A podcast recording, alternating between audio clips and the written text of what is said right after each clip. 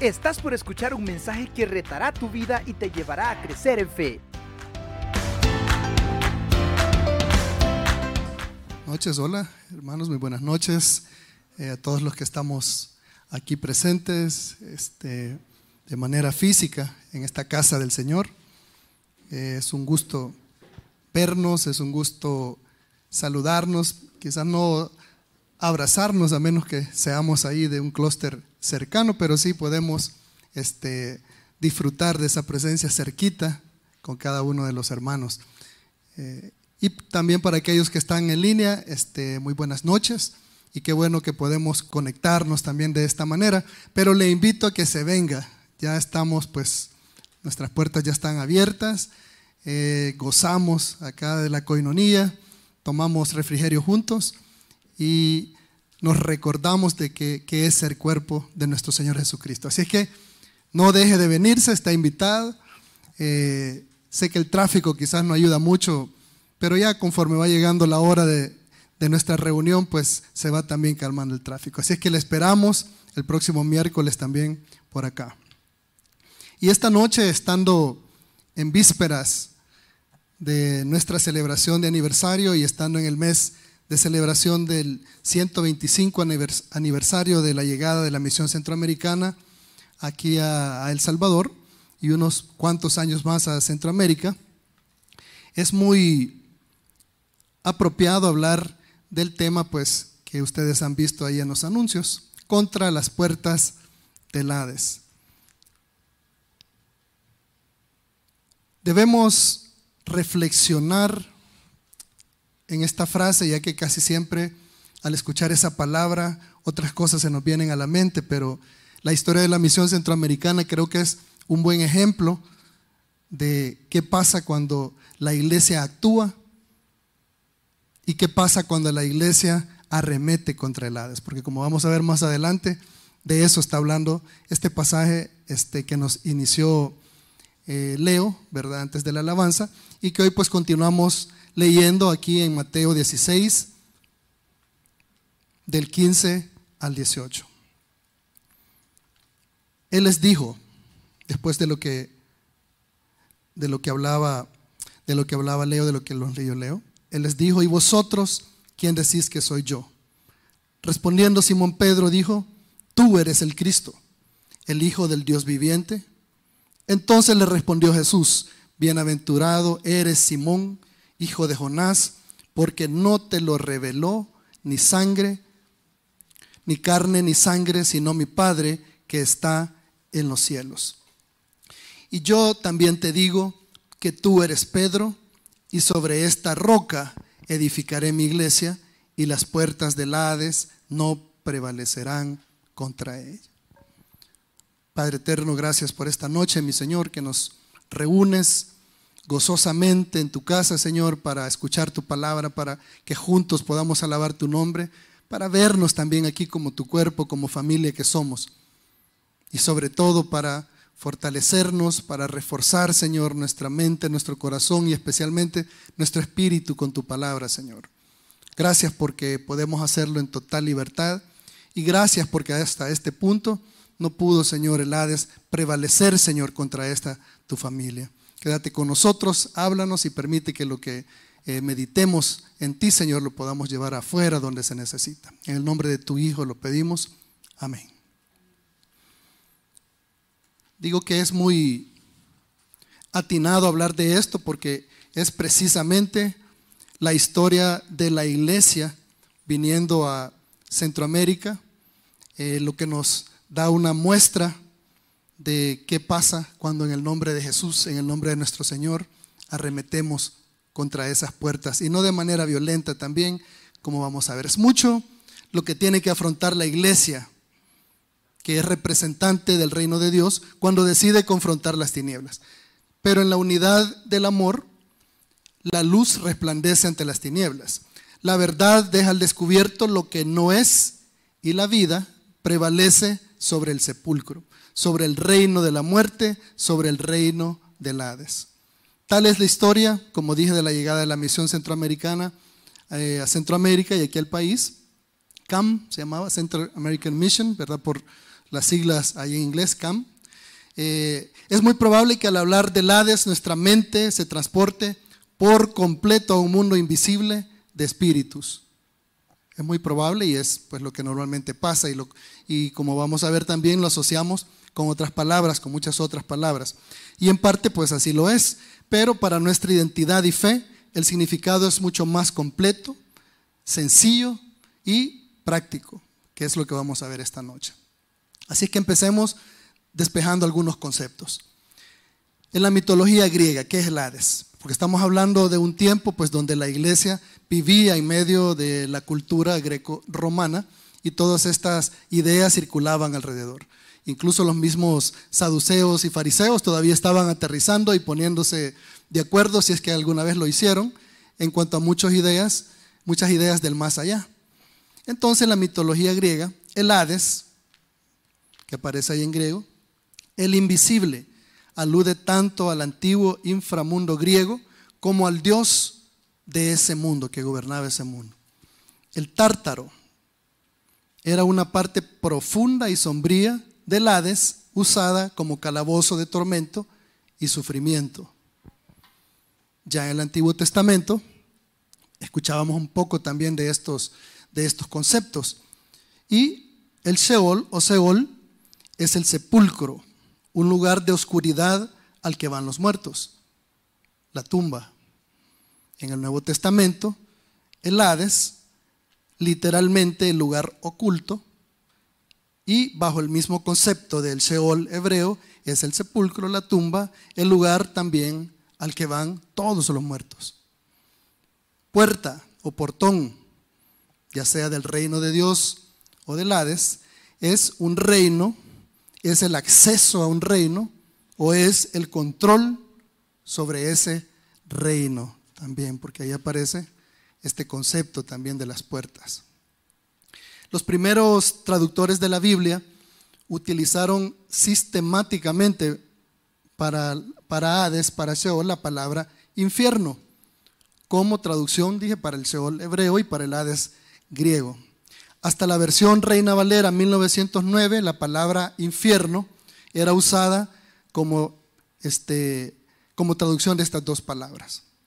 ¿Qué quiere decir originalmente infierno? Esto es importante también, porque con el tiempo terminamos dándole eh, otro, otra connotación a todas estas palabras. El significado original, según Larousse, este, Real Academia de la Lengua Española y otros, es subterráneo, oculto, de las regiones bajas de Inferus, que significa bajo, inferior, seno de Abraham o limbo, donde estaban las almas de los justos esperando la redención. Solo con eso creo que algunos ya empezaron a, pensar y a despejarse un poco de cómo hemos utilizado también esto del seno de Abraham, el Hades, cómo lo hemos tratado de explicar y en fin, este, todo está relacionado. Con el tiempo, en la doctrina tradicional cristiana se fue tornando en el lugar destinado por Dios, siempre en la palabra infierno, para eterno castigo de los réprobos, lugar donde los condenados sufren después de la muerte un castigo eterno. A partir de la versión Reina Valera 1960, eh, Sheol y Hades son utilizados transliteralmente, o sea, ya no lo cambian para despejar un poco esta confusión que se dio a través de todos estos años. Pero difícil, ¿sí o no? Es bien difícil porque ya la estábamos usando durante tanto tiempo que quitarse esa idea de la mente este, no, es, no es sencillo. Eh, Solo una vez se ocupa la palabra profundo para Sheol en el Antiguo Testamento y luego pues en estas versiones eh, ya aparece este Sheol y aparece Hades en el Nuevo Testamento. Y no quise extenderme, hermanos, este, hablando más sobre el Hades que es lanzado al lago de fuego, allá en Apocalipsis 20, versículos 13 y 14, o cómo viene siguiendo a la muerte que viene cabalgando allá en Apocalipsis 6, 8. Esto es para más que para una predicación, es para una sentada, un estudio de todos estos términos, para en realidad este, volver a encaminarnos en todas estas cosas. Eh, pero debemos ser cautos al fijar doctrinas. Un ejemplo de esto es, lo acabamos de leer, es Pedro y las llaves del reino.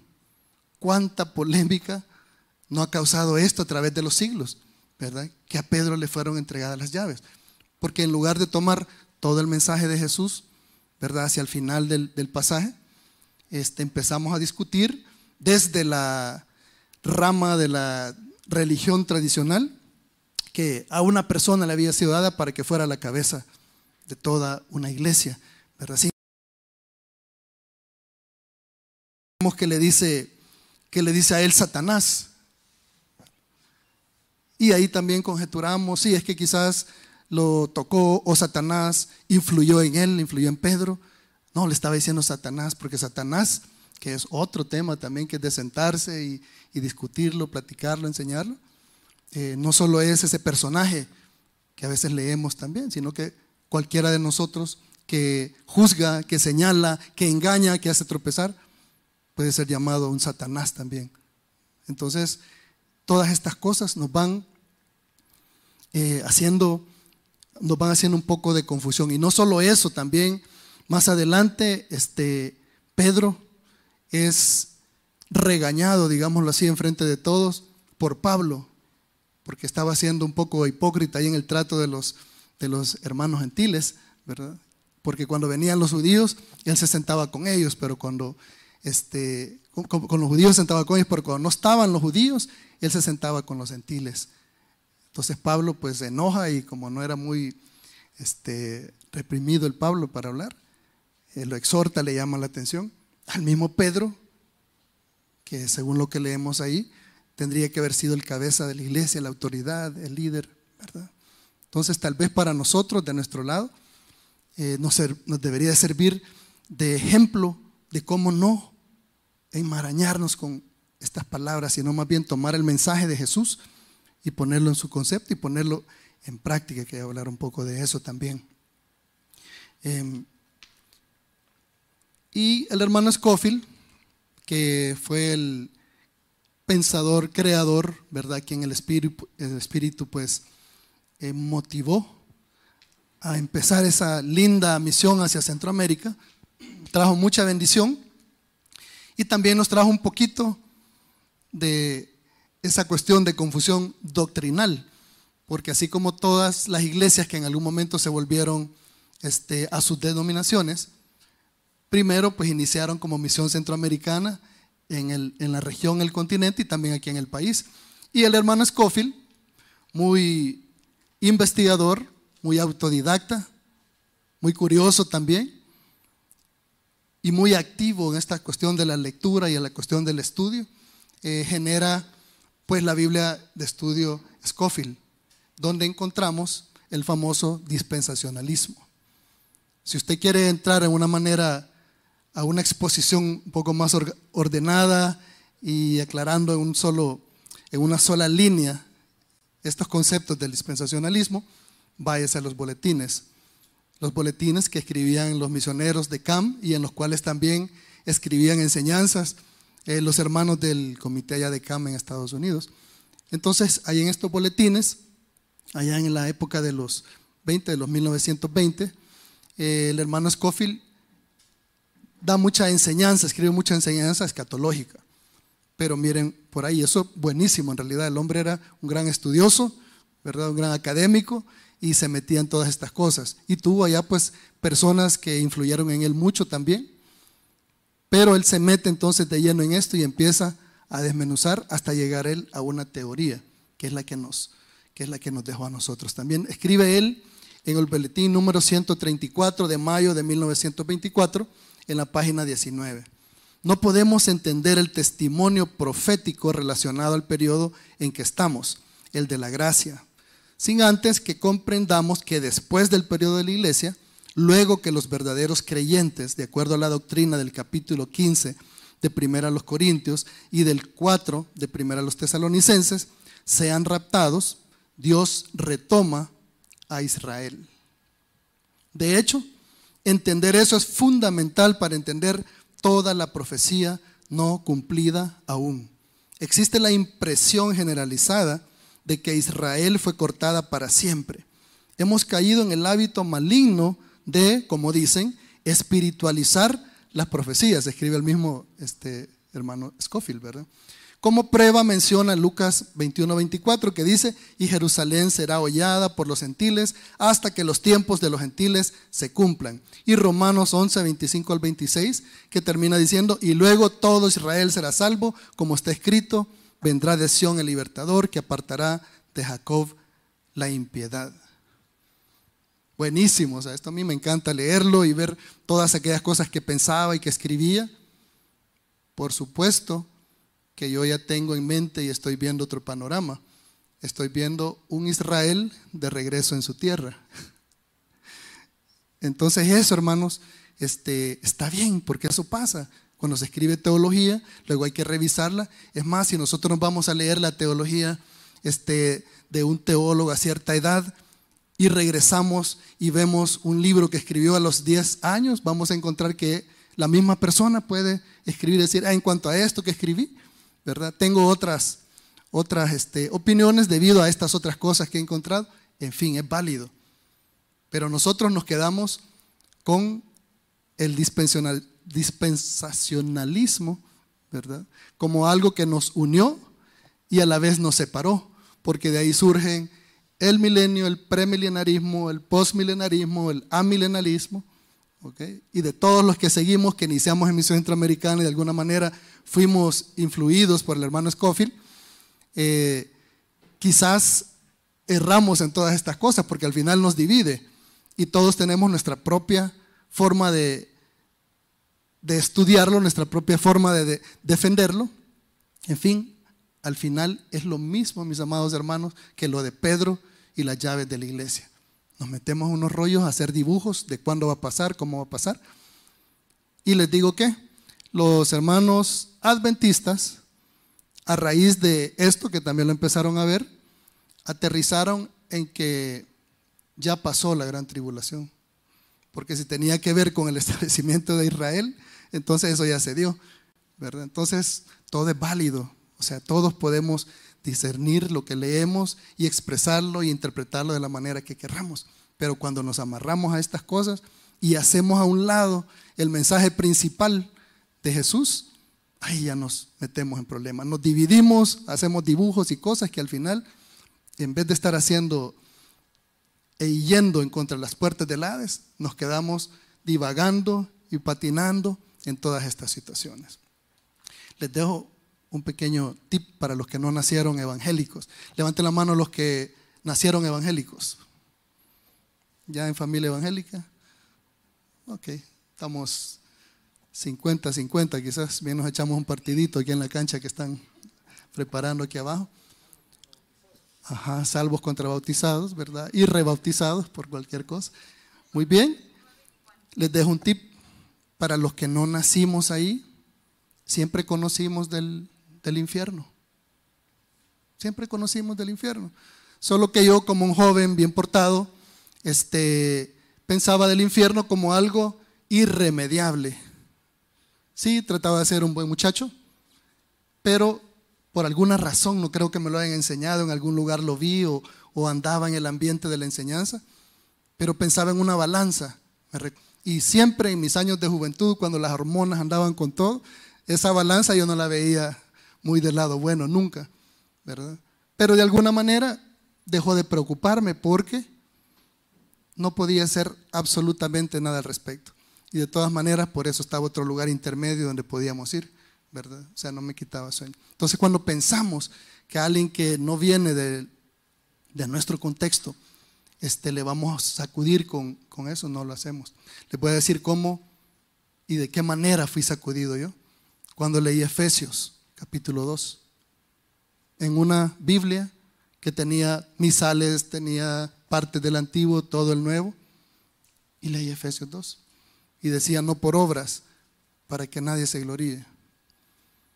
Y por allá leí acerca de los ídolos que hacíamos con madera, que no veían, pero le pedíamos que nos ayudaran a ver, que nos llevaran aunque no caminaban, que escucháramos la palabra, pero no escuchaban ellos.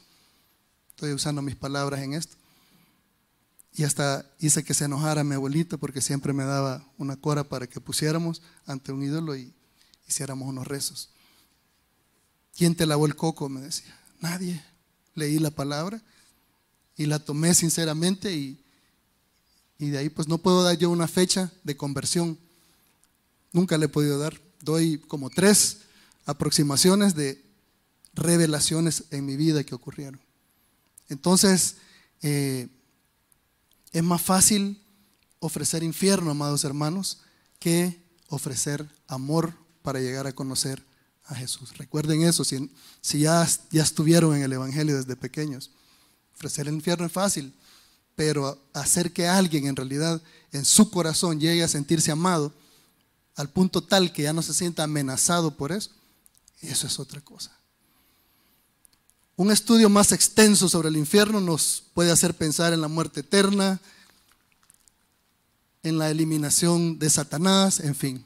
Pero eso, no sé, tal vez algún día ahí platicamos y, hacemos una serie de predicaciones de eso, o quizás mejor estudios al respecto, ¿verdad? Bajar y liberar eh, a los perdidos en la oscuridad acá. En esto, dice Juan 13:35, conocerán todos que sois mis discípulos si tuviereis amor los unos con los otros. ¿Cómo más vamos a discipular? ¿Y de qué otra manera podríamos venir a ser discípulos? ¿O de qué otra manera puede Auditorio Cristiano cumplir su misión de hacer discípulos entre las familias si no nos damos a conocer como tales, mostrando amor los unos por los otros, no división? Y no prevalecerá este reino, estas puertas contra la familia, ni la comunidad, ni la iglesia que juega su papel, que tiene las llaves, que va y rescata del Hades a las personas. Las puertas del reino de Dios es la contraparte. Tenemos la puerta del Hades, que es todo esto, el sepulcro, la muerte, la desesperanza, y luego tenemos las puertas del reino de Dios. La iglesia puede retomar las llaves. Jesús enseñó y relató historias desde lo espiritual, desde lo invisible, desde estas cosas que muchas veces los mismos discípulos no podían comprender. Y está bien. Y eso nos llama a querer estudiar, aprender, a buscar. Pero no podemos obviar la otra parte de la actitud de Jesús, que su, su actuar fue decidido, fue visible y fue práctico. Mientras nos hablaba espiritualmente de una verdad invisible, él con su vida hacía algo muy visible y muy práctico, muy espiritual siempre, porque no deja de ser espiritual por ser material, por ser físico, por ser visible a los demás, y puede tener detrás una enseñanza invisible. ¿Cuál es el problema de meternos en esas situaciones como por ejemplo cuando él hablaba del rico y de Lázaro, hablaba de dos mundos diferentes. Ese es otro estudio, ¿verdad? Al final, él lo que está diciendo es que cómo vamos a poder entonces nosotros levantar a los muertos, enseñar a los muertos, si ni siquiera a los profetas escuchamos. ¿Y cómo lo vamos a hacer nosotros? ¿verdad? ¿Cómo vamos a hacer que a nosotros si nos escuchen, si ni a Él mismo a veces le escuchaban. En fin, es un tema a estudiarlo aparte. Pero si nos quedamos pensando en ese mundo que hay acá y en el otro mundo donde estaba Lázaro y el rico, entonces entramos en otro montón de temas que tienen que ver con cómo es el mundo de lo espiritual y qué tan grande es, porque no es físico, si estamos hablando, recordemos, de seres espirituales. El mismo, nuestro mismo Dios Dice la escritura que Dios es espíritu. ¿Qué pasa al entrar en esas discusiones y en esas conversaciones? Terminamos hablando, como en una de mis juventudes aquí, mi segunda juventud, de cuántos demonios caben en la punta de una aguja. Cosas totalmente irrelevantes, totalmente absurdas, pero eso estaba de moda hablar entre los jóvenes en el grupo juvenil, porque les llegan como como ondas de, moda de hablar de estos temas. Y una de las cosas que hablaban era esa. Entonces, qué bueno escuchar, aprender, enseñar, buscar acerca de estas cosas espirituales, pero como Jesús, volver a donde estamos y actuar acá, no quedarnos perdidos en eso. La Biblia es clara sobre la muerte y su poder, pero también sobre la permanencia de una iglesia que es sana, unida y práctica. Hechos 2.27. Porque no dejarás mi alma en el Hades, ni permitirás que tu santo vea corrupción. Expresa confiando eh, el rey David y Pedro lo explica a continuación, del 29 al 32, varones hermanos, se os puede decir libremente del patriarca David que murió y fue sepultado, y su sepulcro está con nosotros hasta el día de hoy. Pero siendo profeta y sabiendo que con juramento Dios le había jurado que de su descendencia en cuanto a la carne levantaría al Cristo para que se sentase en su trono, viéndolo antes, habló de la resurrección de Cristo, que su alma no fue dejada en el Hades, ni su carne vio corrupción a este Jesús resucitó Dios, de lo cual todos nosotros somos testigos. Y ahí se abren las puertas para que todos los demás también podamos resucitar y salir a la luz de esa oscuridad del reino del Hades. Porque Jesús ahí estuvo, pero él venció, salió. Y David murió y dice, y vemos todavía su, su, su tumba, pero él murió confiando de que iba a venir su redentor iba a abrir esas puertas del Hades también.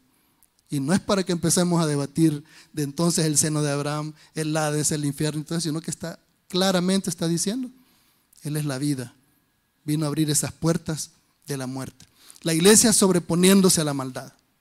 Y terminando ya. Juan 8:7 dice, el que esté sin pecado, le dijo Jesús a aquellos hombres que traían a aquella mujer, acusándola de o, mejor dicho, que la habían encontrado en adulterio. Nos hablaba algo de eso mi hermano este, Orlando el miércoles pasado. En Mateo 9:13, cuando se sentó con los publicanos, con los pecadores, con los cobradores de impuestos, y le dijo a los maestros, misericordia quiero y no sacrificio. O en Hechos 9:4, cuando le pregunta a Saulo, el resucitado, le pregunta a Saulo, ¿por qué me persigues. Todo, mis amados hermanos, basado en una enseñanza espiritual de regiones invisibles, de reinos y puertas o portones y llaves, pero al final yendo directamente a lo que andaba haciendo Pablo acá, donde se encontraba en este mundo, y le dice, ¿por qué me andas persiguiendo? Así como aquellos maestros perseguían a esta mujer adúltera así como también perseguían a los que estaban haciendo plata, porque no les gustaba que disminuyeran la plata que entraba al templo, porque de eso vivían también. Las puertas del Hades, y él salgan de esa oscuridad, que yo tengo las llaves. La iglesia sobreponiéndose también a la muerte, como leímos ahí en Mateo 16, 21, y Romanos 8, 36, 37, que dice que ni la muerte, ni todas las demás cosas nos podrán separar del amor de Dios que es en Cristo Jesús, ni la muerte que es el Hades también.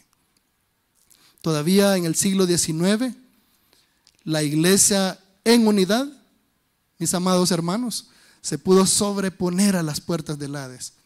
Todavía tenemos esperanza de poderlo hacer.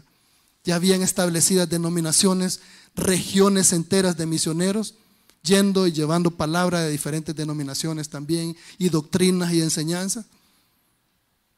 Pero el Espíritu pone en alguien sus ojos en Centroamérica y, deciden unirse para venir y traer la luz acá. Y entonces las puertas del reino de Dios se mueven y vienen y abren de una manera irresistible, de una manera que no podía ser detenida, las puertas del Hades, y traen esperanza y salvación a toda esta región. Como nuestros ojos pueden quedar ciegos ante la oscuridad, la maldad puede cegar los ojos también, mis amados hermanos, de la iglesia. Nos corresponde adaptar nuestra visión a los tiempos y continuar la obra de un reino diferente al que vivieron nuestros primeros hermanos ante la maldad y la muerte, la oscuridad del Hades que acecha al mundo en todo momento. La iglesia de Jesús está compuesta por sus discípulos. Y es interesante si leen ahí los boletines, si no los tienen y a alguien le interesa tenerlos, ¿verdad? Yo le puedo pasar en PDF editable este, hasta el año 50, creo yo, de los, de los boletines que se escribían de la, de la misión centroamericana. Porque es interesante leer y escuchar todas estas cosas de cómo vinieron a sobreponerse las puertas del Hades todos estos hermanos, comenzando en Costa Rica y luego en los demás países de Centroamérica. La iglesia de Jesús está compuesta por esos discípulos de todas las iglesias. Al darse a conocer como tal las puertas del Hades, no pueden, mis amados hermanos, contra las puertas del reino de Dios o contra ese reino y contra aquel que tiene las llaves de ambos reinos. No puede, mis amados hermanos.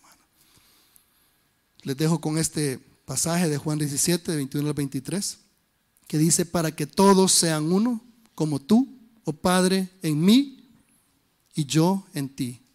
Que también ellos sean uno en nosotros, para que el mundo crea que tú me enviaste. La gloria que me diste yo les he dado, para que sean uno, así como nosotros somos uno. Yo en ellos y tú en mí, para que sean perfectos en unidad, para que el mundo conozca que tú me enviaste y que los has amado a ellos como también a mí me has amado.